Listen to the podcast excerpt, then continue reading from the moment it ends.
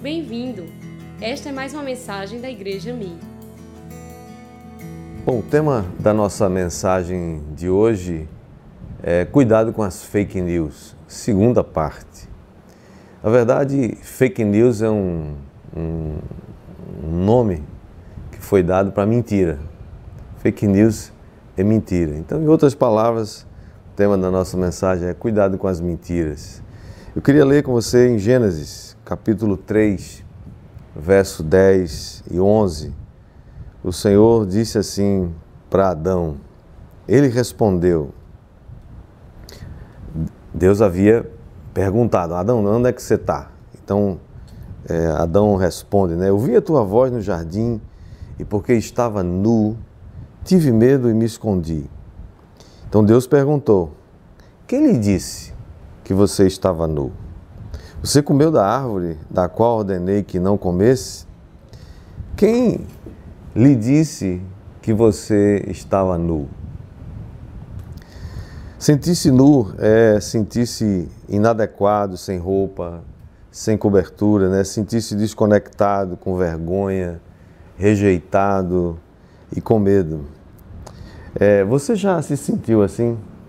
Alguma vez inadequado, uh, rejeitado, é, num lugar em que você, mesmo vestido, se sentia dessa maneira? Você já se sentiu alguma vez inadequado diante de Deus? Diante do Senhor, com medo? Você já, já ouviu alguém perguntar alguma coisa para você e aquela coisa desperta, dispara alguma coisa dentro do seu coração? Quando você sabe que que você mesmo já pisou na bola, você sabe que você já, já fez o que não devia fazer. Alguns chamam isso de a voz da consciência, mas nós chamamos isso de espírito de acusação. A pior coisa que pode acontecer na vida de uma pessoa é viver debaixo da acusação, debaixo de condenação.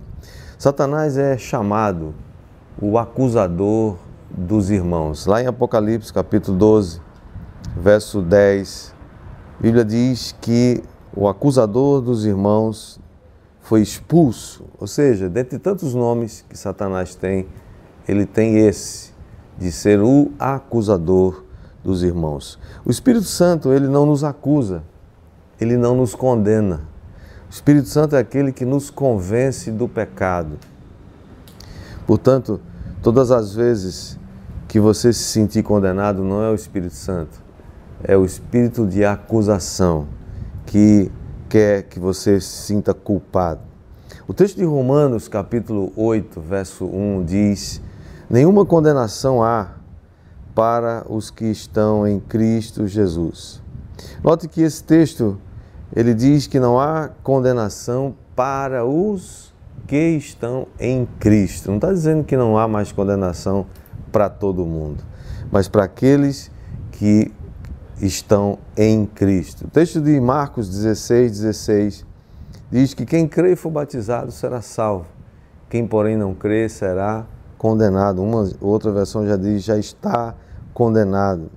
Mas a pergunta que eu gostaria de fazer para você é: por que que tantas pessoas que estão em Cristo hoje, elas ainda se sentem condenadas, elas ainda se sentem acusadas? Eu creio que elas se sentem assim porque estão debaixo de um espírito de condenação, de um espírito de acusação que não as deixa desfrutar de tudo aquilo que Deus conquistou, que Jesus conquistou para nós. Tem muita gente vivendo debaixo desse estresse, debaixo de fardos pesados, né? e alguns ainda acham ou põem a culpa na igreja, na célula, né? no pastor nas atividades da igreja, na, na, na agenda. Na verdade, o espírito de condenação, de acusação, ele vem para nos humilhar, para envergonhar. E o que é pior é que muitas vezes, ou na maioria das vezes, ele pousa como se fosse o Espírito Santo querendo nos convencer do nosso pecado. Portanto, cuidado com as fake news. É, você precisa checar a fonte. Você precisa fazer a pergunta: quem lhe disse?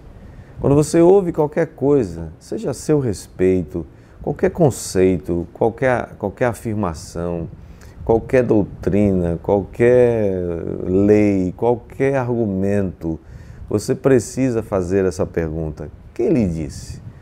Porque não só precisamos checar a fonte, a, a veracidade daquela notícia, mas também quem está dando aquela notícia. Eu queria compartilhar com vocês algumas perguntas. A primeira delas é: quem lhe disse que você não é filho, que você não é filha de Deus? Quem foi que disse isso para você? Tem pessoas que não se sentem filhas, né? Somos marcados, uma sociedade muito marcada por um espírito de orfandade. É aquele espírito que produz na gente um sentimento de inadequação, né? nos sentimos indignos, nus, né? É, aqueles que pensam que seu pai nunca, nunca o amou, é, que ele não, não te quis e que você não tem valor. O que, que a Bíblia diz a respeito disso? A Bíblia é a palavra de Deus, a Bíblia é a verdade. E a verdade de Deus em Romanos 8,15 diz: Porque não recebestes o espírito de escravidão para viverdes outra vez atemorizados, mas recebestes o espírito de adoção, baseados no qual clamamos Abba Pai. E o próprio Espírito, Espírito com letra maiúscula, E maiúsculo, Espírito Santo, e o próprio Espírito Santo testifica com o nosso espírito de que nós somos filhos de Deus. Portanto, cada um recebeu uma medida de fé. Você tem uma medida de fé que Deus te deu. Todos nós temos uma medida de fé pela qual nós cremos e podemos crer que nós fomos adotados na família de Deus. Como diz esse texto de Romanos, ele diz que você e eu recebemos um, não recebemos um espírito de escravidão para viver com medo, mas recebemos um espírito de adoção, pelo qual nós clamamos Abba, Pai. Essa palavra Abba, palavra no hebraico quer dizer pai, paizinho ou painho, como a gente fala aqui, né, carinhosamente no Nordeste.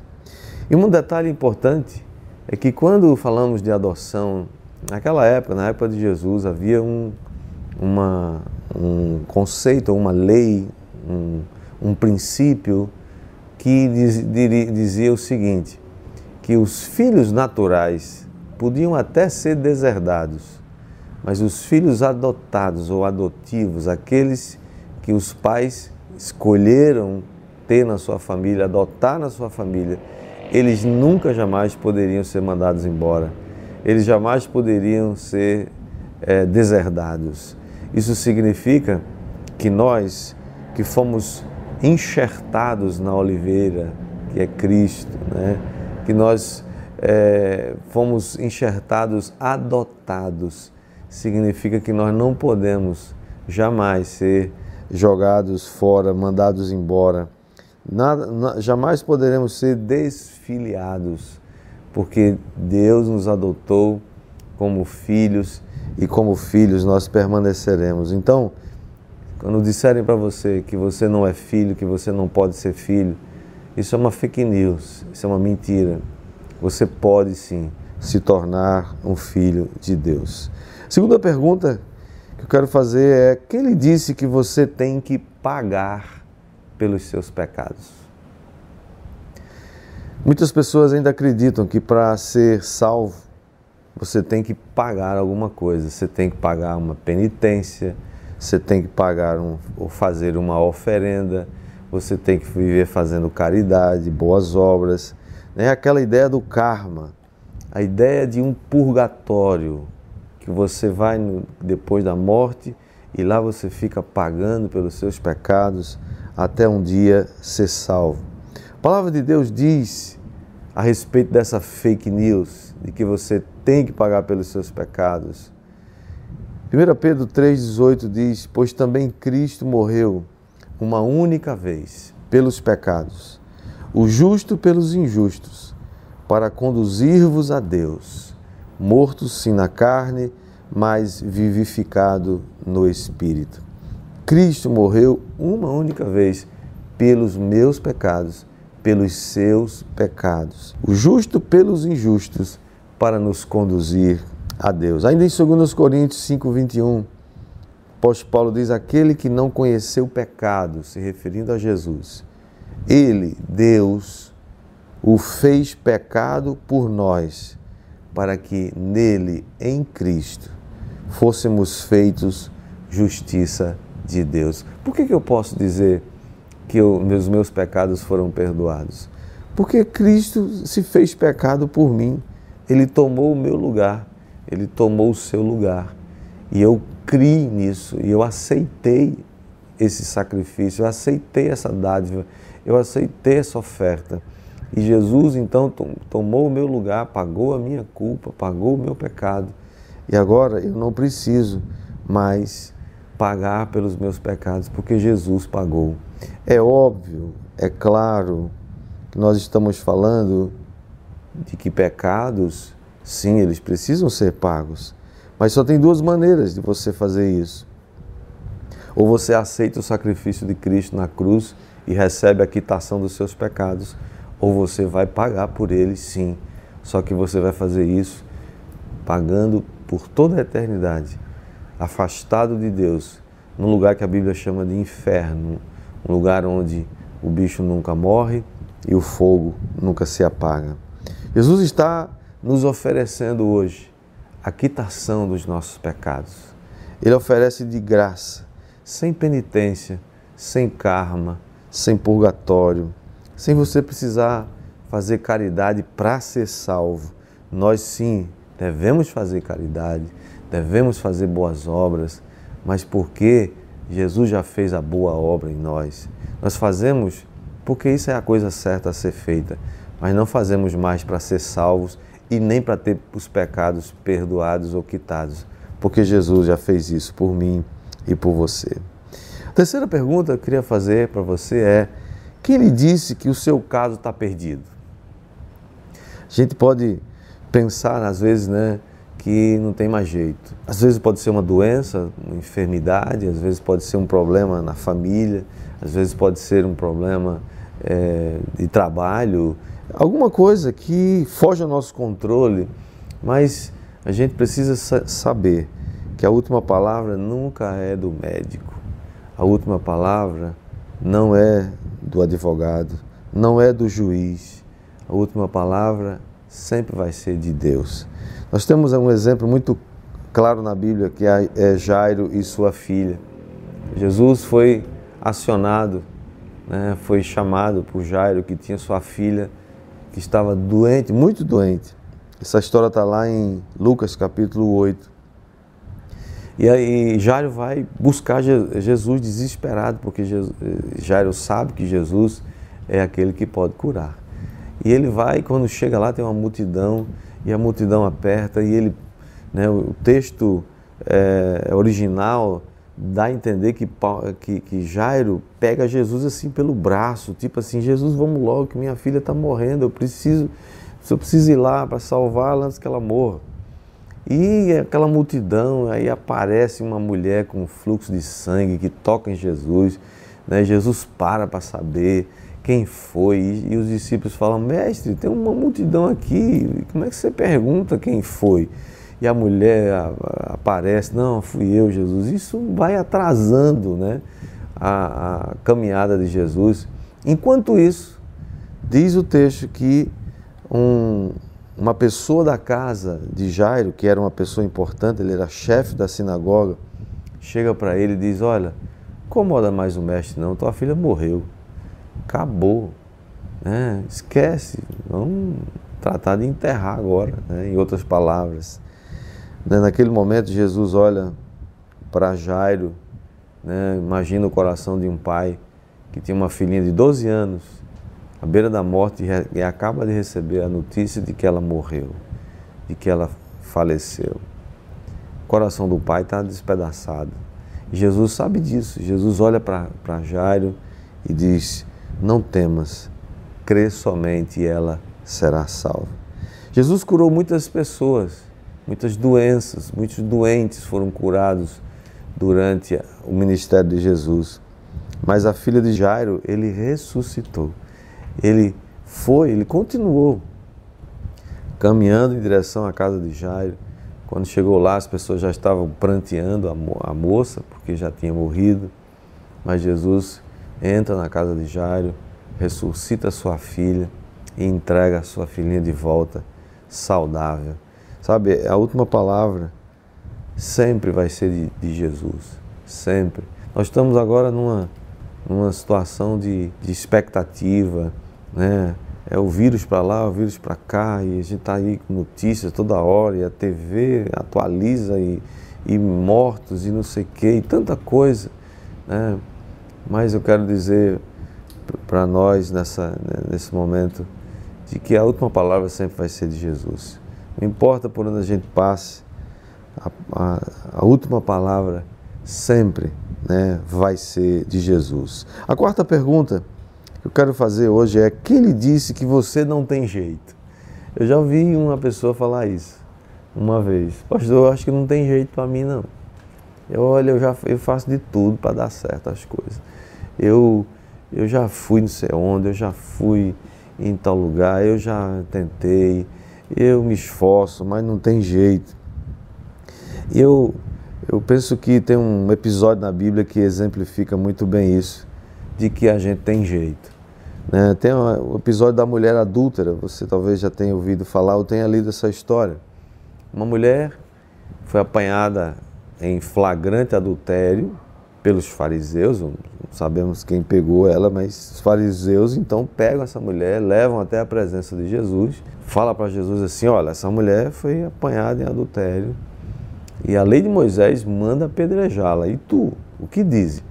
Né, é óbvio que aqueles fariseus não estavam interessados em salvar aquela mulher e nem tratar do problema do adultério com aquela mulher. Eles queriam colocar Jesus numa, numa cilada. Até porque né? O adultério não se pratica sozinho.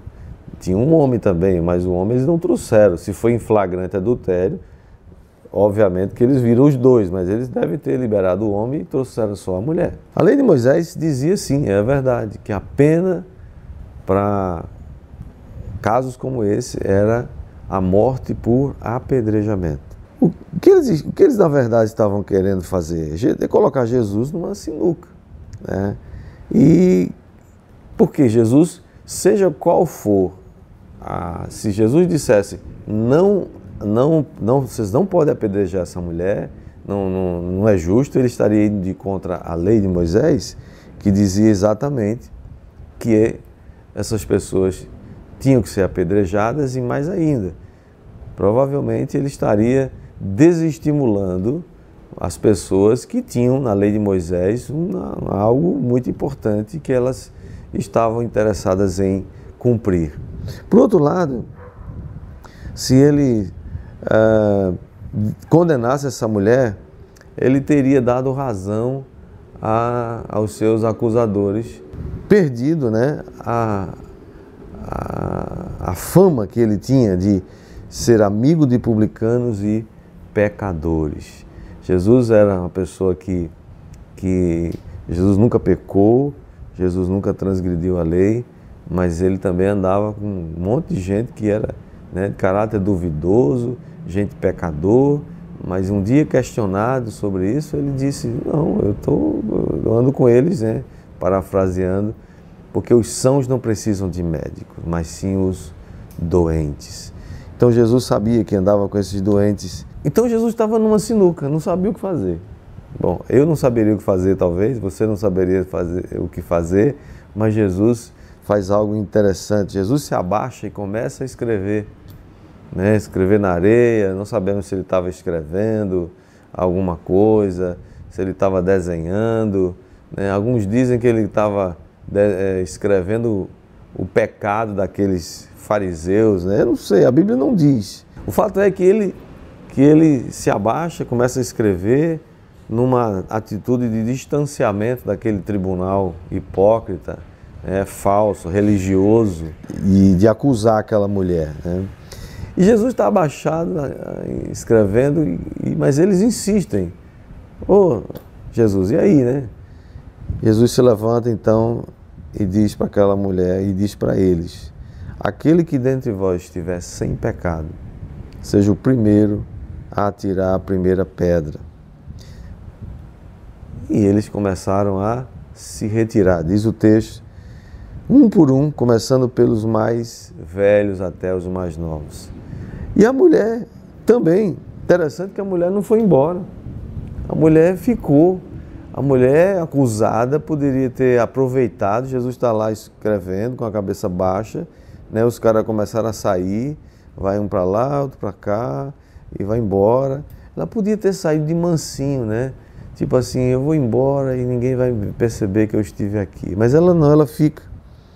Ela não consegue se afastar de Jesus, porque essa era uma das características de Jesus. Os pecadores não tinham medo dele e não fugiam dele. Não é que Jesus aprovava o pecado deles, mas Jesus tinha uma compaixão. Jesus tinha um amor pelo pecador. Jesus tinha uma expectativa pela mudança. Nós podemos mudar. Você pode mudar. Tem jeito para você. Tem jeito para mim. A Bíblia diz que nós temos jeito.